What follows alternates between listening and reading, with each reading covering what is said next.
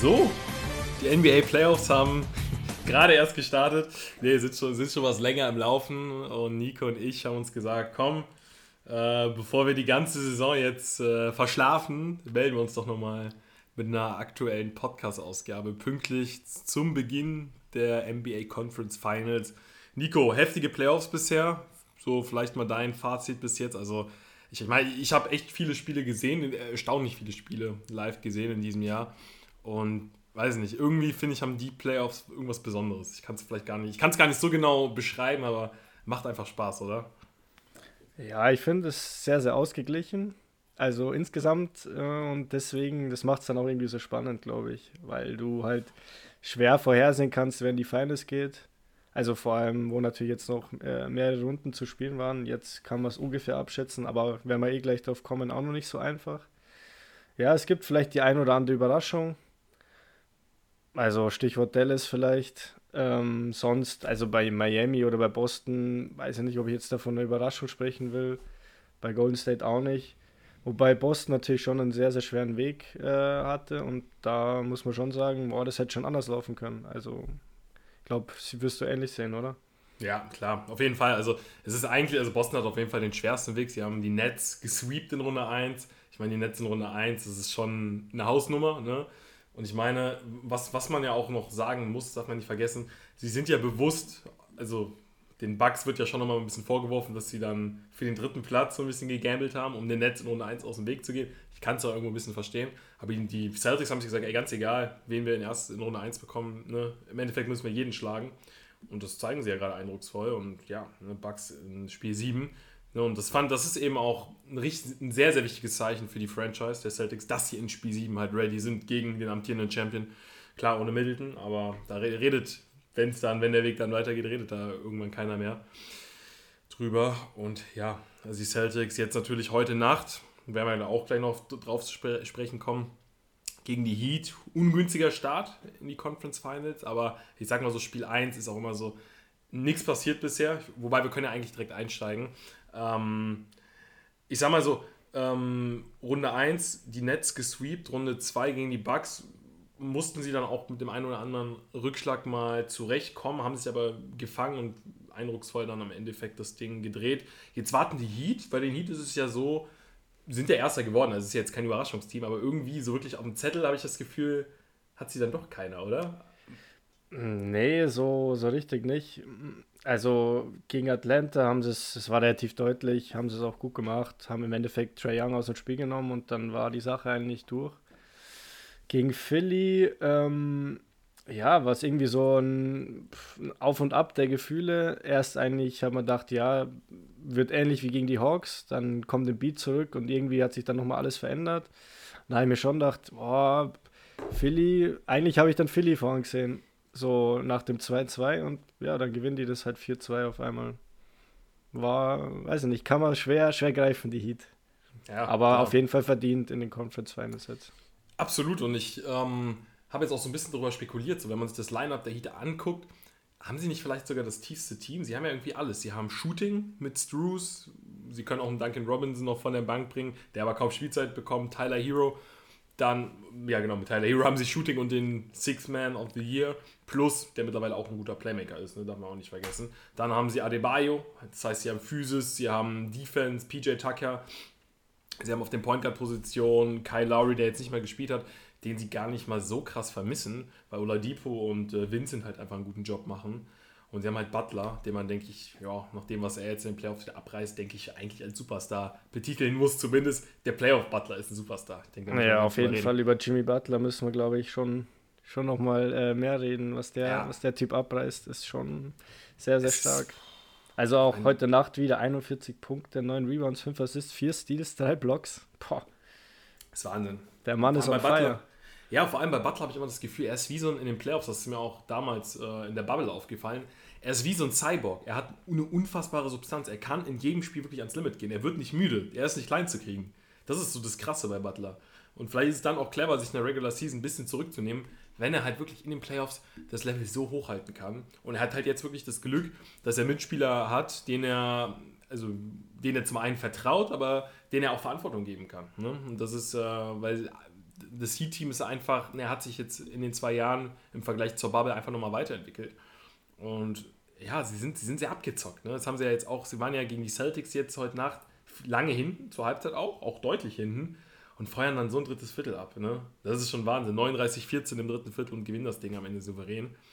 Also die Heat über, ich meine, jetzt kommt mein Lieblingsspruch wieder, die Heat in einer Best-of-Seven-Serie klein zu kriegen, ist halt deshalb so schwer, weil ja, sie, sie einfach so tief sind. Also vielleicht, vielleicht, ich, ich, ich hau mal einen Hot-Take raus, vielleicht sind die Heat eigentlich so das Suns-Team, was wir in den Playoffs erwartet haben. Vielleicht weißt du ein bisschen, worauf ich hinaus will. Weil ich glaube, das, was wir von den Heat sehen, haben wir, hätten wir eigentlich von den Suns erwartet, wenn wir so uns die Regular Season angeguckt haben. Ja, kann man schon so sagen. So diese also, Tiefe.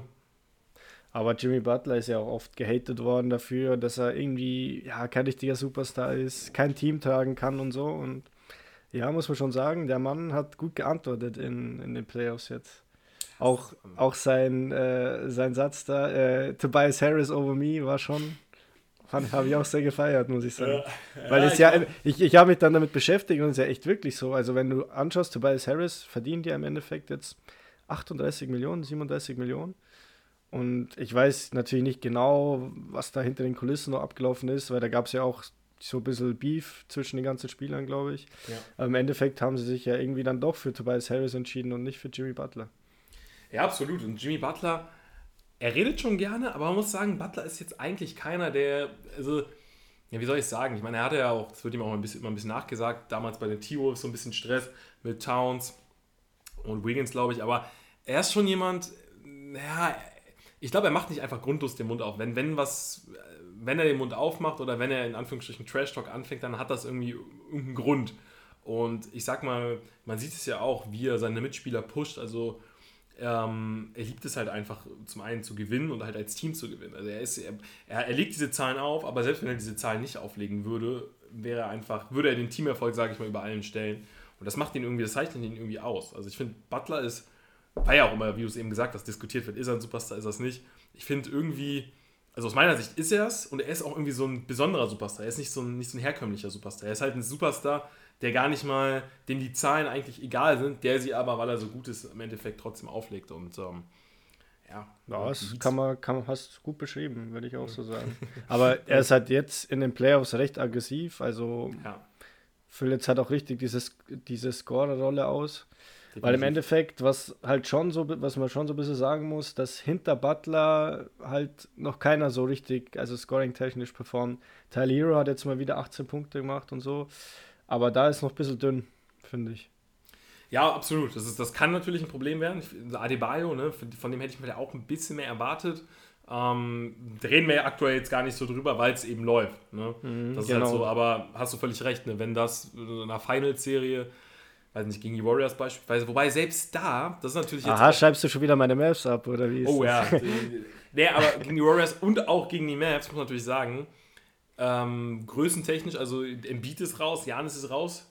Das ist eigentlich, das ist schon, das ist ein Vorteil für Bam Adebayo. Ne? Also da kommen jetzt nicht mehr die Riesen. Big Stimmt, Man, egal ob es gegen Dallas geht, ob es gegen ja. die äh, Warriors geht, beide jetzt das nicht die, die Riesencenter da. Ja, und das, sind, das, das, das können für die Heat schon vom Line-Up gute, gute Matchups sein. Also ich glaube beispielsweise mit den Bucks hätten die Heat tendenziell vielleicht mehr Probleme gehabt mit einem fitten Middleton.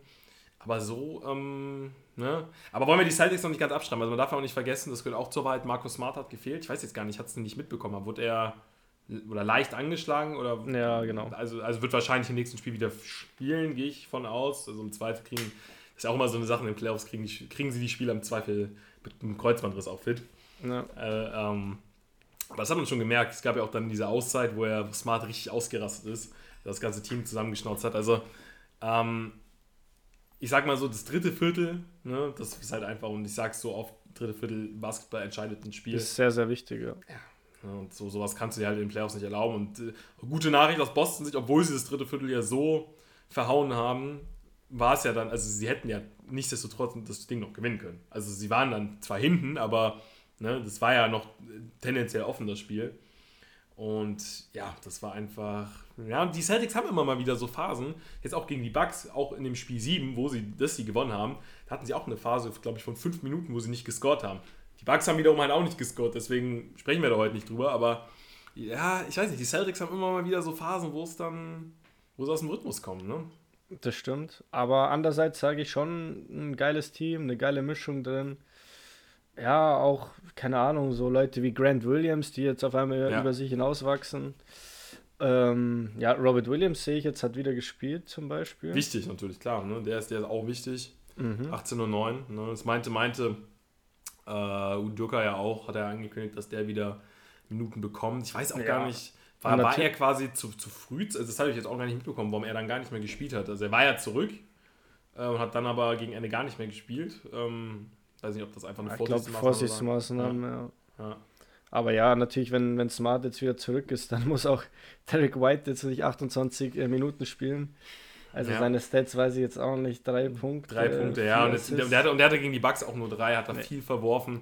Und den kannst du natürlich dann schon äh, so ein bisschen als Schwachstelle auch ausmustern, ne? Weil ja. wenn, der, wenn der 30 Minuten geht und da mit drei Punkten am Ende, ja, der ist halt einfach. Defensiv so, angreifbar ist, ja. Absolut. Und ist halt einfach auch nicht so der Spieler, der, ne, der kann immer mal einen Dreier reinstreuen, aber er hat für mich jetzt nicht das Potenzial zu explodieren und da, da kannst du dich als Heat-Defense natürlich auch darauf einstellen. Ja, ja. Das ist eben ja der wird ja auch, auch in der Bugs-Serie, finde ich, ist der, hat der teilweise alle Freiheiten gehabt und die haben den einfach mhm. werfen lassen. Ja, ja, ja. Auch noch interessant, das habe ich auch jetzt letztens äh, einem, einem Kumpel besprochen, ist auch ein sehr krasser Hot-Take, aber ich habe mir fast die Frage gestellt, brauchen die Heat überhaupt Kyle Lowry? Weil ich finde gerade, natürlich super erfahren, Meister geworden und ich, ich glaube auch, dass sie, ihn, dass sie ihn für 15 bis 20 Minuten absolut gebrauchen können. Nur ich denke mir gerade mit Oladipo, mit Vincent, haben sie ja vor allem auch große Guards. Tyler Hero bringt den Ball viel nach vorne, haben sie Größe vor allem auch. Und ja, Oladipo ne, ist jetzt noch nicht so im, im Scoring-Rhythmus drin. Aber ich, ich frage mich halt gerade, ob sie Lowry, also ich, ich habe gerade das Gefühl, so in dem Matchup, wie es gerade ist, läuft super gut. Also es ist natürlich ne, die Frage, ich will jetzt gar nicht sagen, dass es an Lowry liegt, aber habe ich mir halt auch schon die Frage gestellt, also ob sie halt, weil er geht ja, wenn, wenn, wenn er fit ist, geht Lowry ja auch immer sehr, sehr viele Minuten. Und ja, weiß ich nicht, ob, ob man nicht irgendwie, so wie es jetzt gerade ist, ähm, ja, ob man das nicht irgendwie beibehalten sollte, dass Vincent halt auch viele Minuten bekommt, dass man es halt ein bisschen aufsplittet. Ja, muss man schauen. Du weißt, hey, wie, wie wir schon vorher gesagt haben, es war jetzt Game One. Da werden noch engere Spiele kommen. Und ja, wahrscheinlich wird man dann seine Abgezocktheit, seine Defense, wird man dann schon brauchen. Ja. Das Problem ist, ja, er trifft halt zurzeit relativ wenig offensiv. Ja, das, das ist das Ding. Ne? Das muss man schon sagen. Ja, und in Zukunft weiß ich gar nicht, wie von seinem Vertrag her. Ich weiß nur, dass er hat schon einen Max-Vertrag, oder? Ja, ja, ja, also das ist halt auch das ist sowieso die Frage. Ähm, ach, keine Ahnung. Also er wird natürlich auch nicht jünger. Ich glaube auch nicht, dass er noch wächst. Also, tendenziell immer in der Point Guard Rolle bleiben und äh, nein, ist natürlich trotzdem ein super wichtiger Spieler. Ich will den will Kyle Lowry hier um Gottes Willen nicht äh, kleinreden, aber das ist ein bisschen meine Frage gerade, aber ich denke mir gerade in dem Lineup läuft es, auch dass Oladipo Minuten bekommt, das ähm, ne, mit, mit Vincent hat jetzt auch, auch, sehr gut funktioniert und dass du halt, dass du das halt so ein bisschen aufteilst, ne? dass du Lowry vielleicht dann seine 20 Minuten, vielleicht auch 25 gibst, aber jetzt nicht unbedingt 40. Ne? Das, das ist so ein bisschen mein Gedanke, ne? weil du dann vielleicht auch noch mehr von einem Kyle Lowry profitierst. Ne? Andererseits ist halt Lowry so, ja, dieser Ballverteiler, den du vielleicht jetzt, dieser, ja, dieser Ballverteiler, den du sonst eigentlich jetzt nicht hast, weil Hero ist es nicht. Ja. Vincent ist es eigentlich auch nicht, der wirft schon viel Catch and Shoot. Ja. Struss ja, ist es auch nicht unbedingt, also da ist schon eher eigentlich der, der klare Ballverteiler. Natürlich, Jimmy Butler, das ergibt sich halt natürlich, wenn er viel scoret, dann mal gedoppelt wird oder so, dass er die Bälle verteilt, aber ist jetzt ist auch verloren in der Rolle dann als, als Point Guard, wenn er das machen müsste. Ja, also, ne, klar. Ähm, war ja auch jetzt eher so ein exklusiver Ansatz von mir. Bin ja gespannt, wann Laurie zurückkehrt. Und ähm, natürlich ist er ein super wichtiges Piece, allein auch, ne, wie ich es gesagt habe, durch seine Erfahrung. Er spricht sehr viel mit den einzelnen Spielern.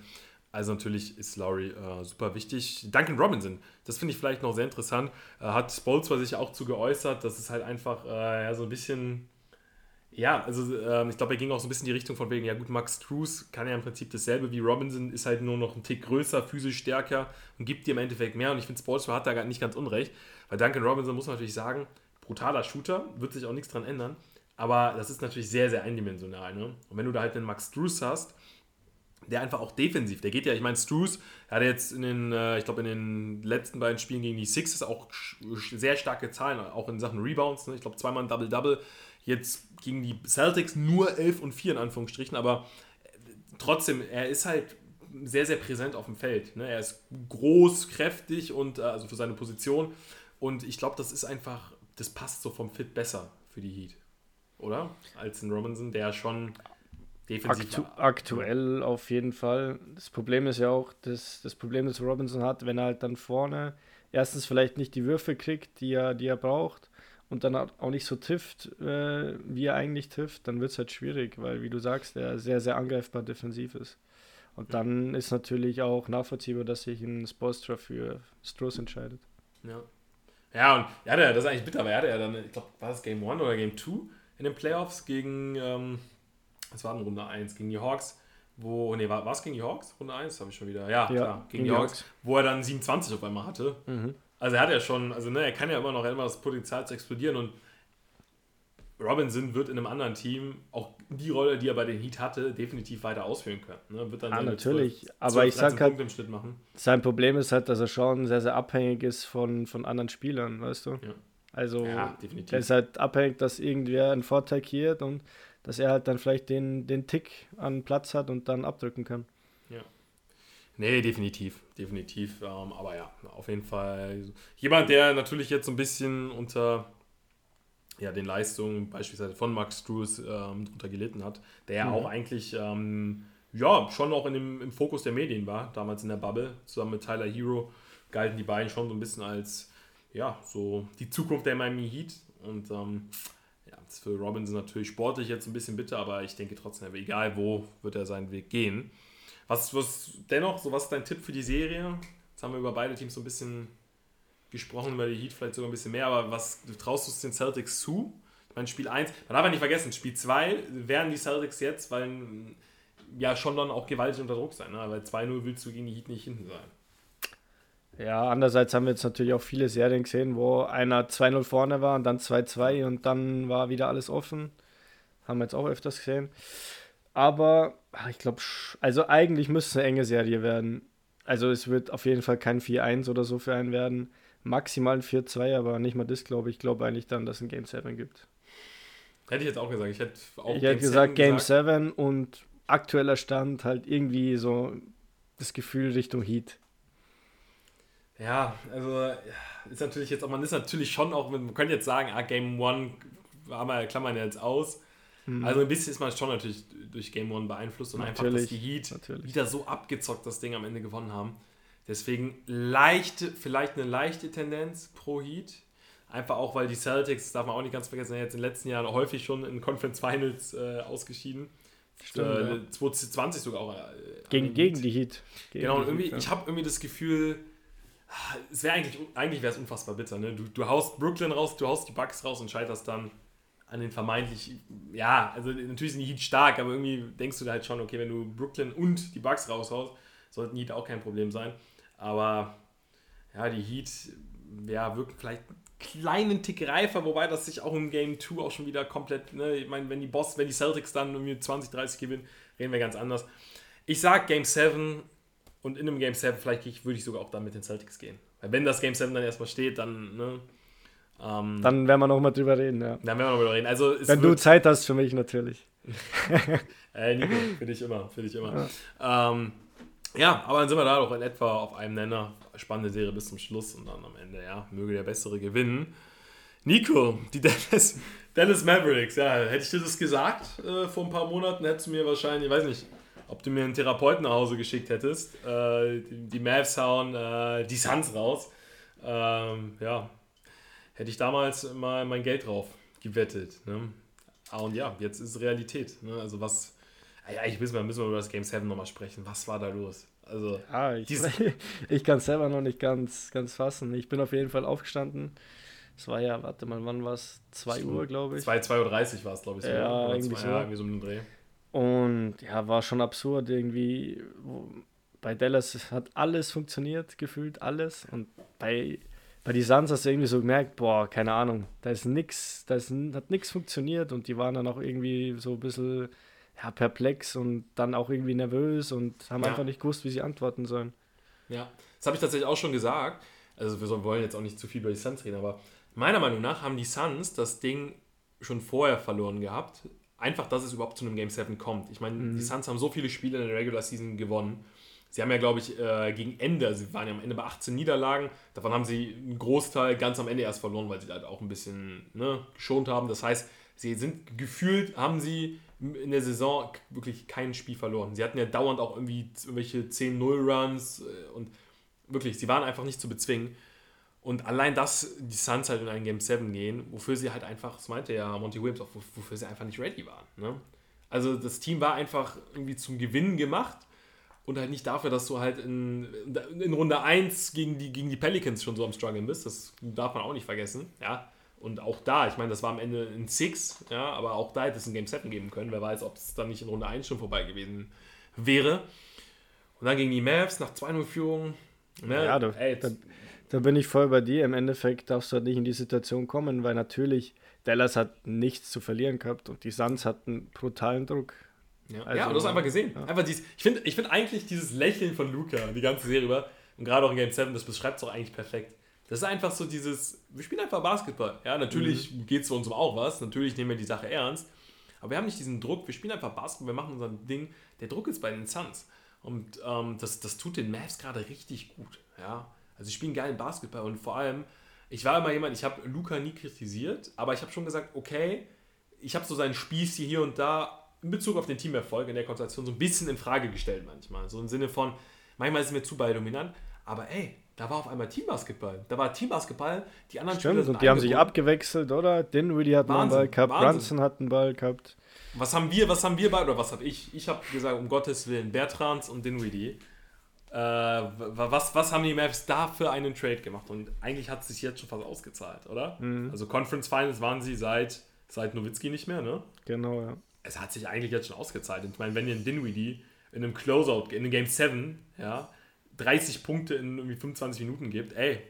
gegen das gesagt. beste Team, gegen das ja. beste Team der Regular Season. Ich habe nichts gesagt, ich habe nichts gesagt. Also es hätte dir ein Porzingis bei weitem nicht gegeben und ich meine auch ein Bertrand hat gute Spiele gemacht. Ne? Ähm, ey, also Hut ab, Hut ab vor den Mavs und du hast halt auch immer irgendeinen Rollenspieler, der irgendwie eskalieren kann. Dann ist es ein Finney Smith, Finney Smith, ein Bullock, du hast wirklich viele Rollenspieler, die jetzt äh, ja, das Shooten irgendwie für sich entdeckt haben, die Bock mhm. auf Shooten haben, die auch mit einem hohen Volumen irgendwie an den Start gehen, aber diese Dreier, das ist schon, das ist schon eine Waffe, oder Nico, bei den Mavs?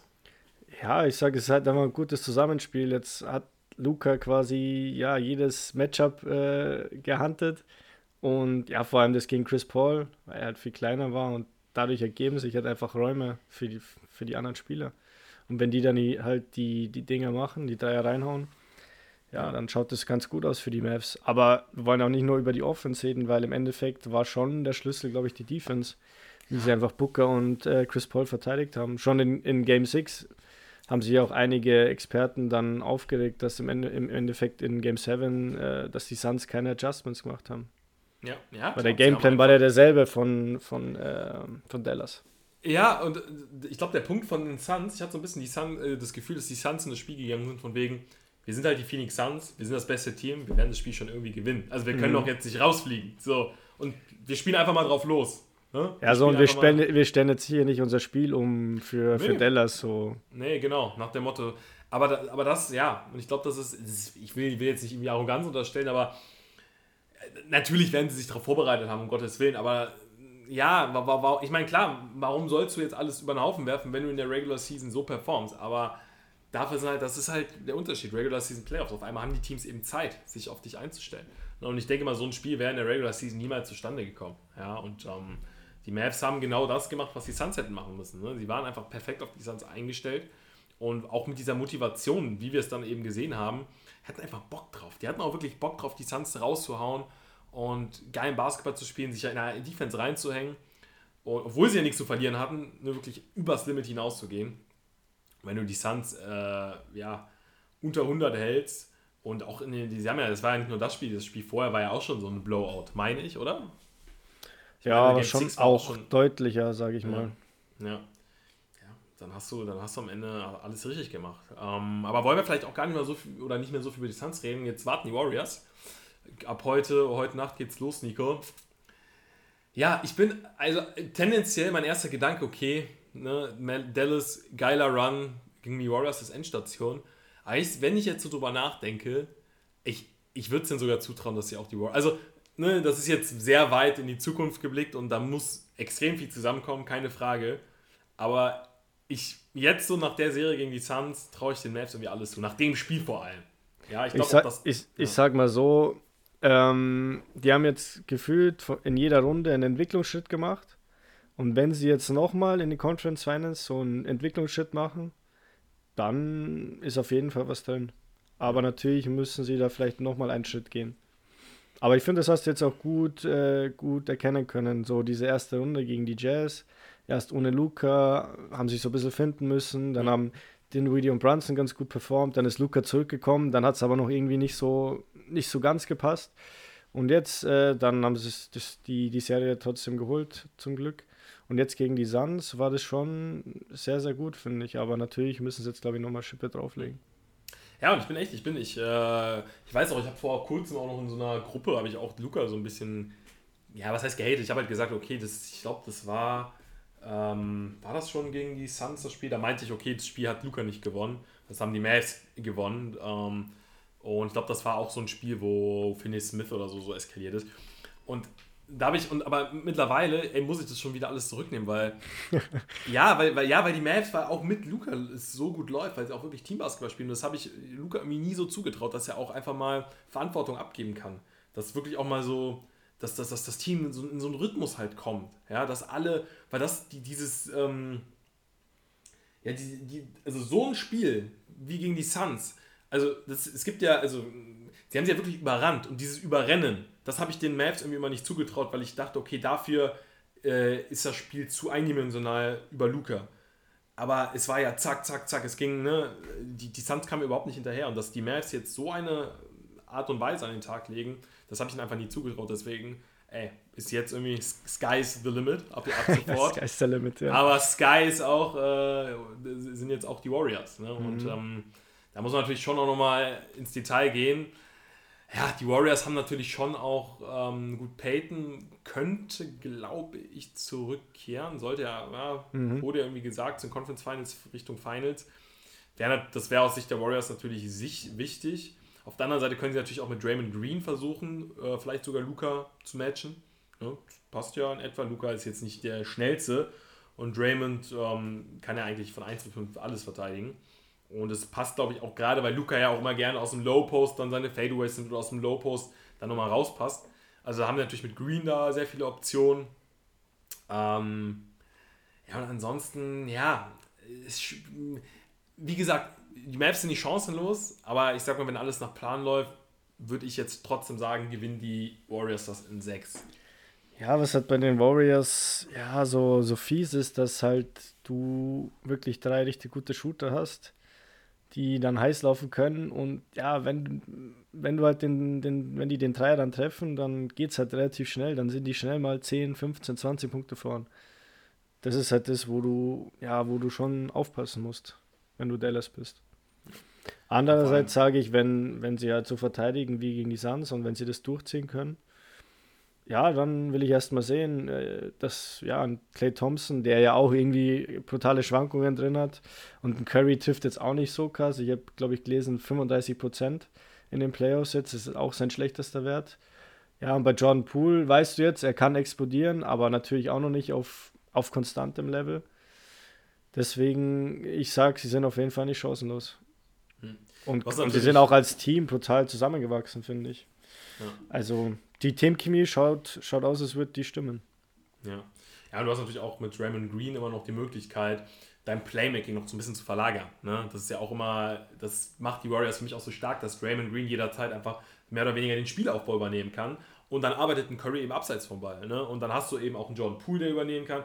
Dann hast du einen Clay Thompson, den du im Zweifel auch einfach mal den Ball in die Hand geben kannst und der dann Dreier wie sonst was drauf frotzt und jetzt auch ja, ne, wieder gezeigt hat, ey, er ist schon noch irgendwie der Alte. Ne?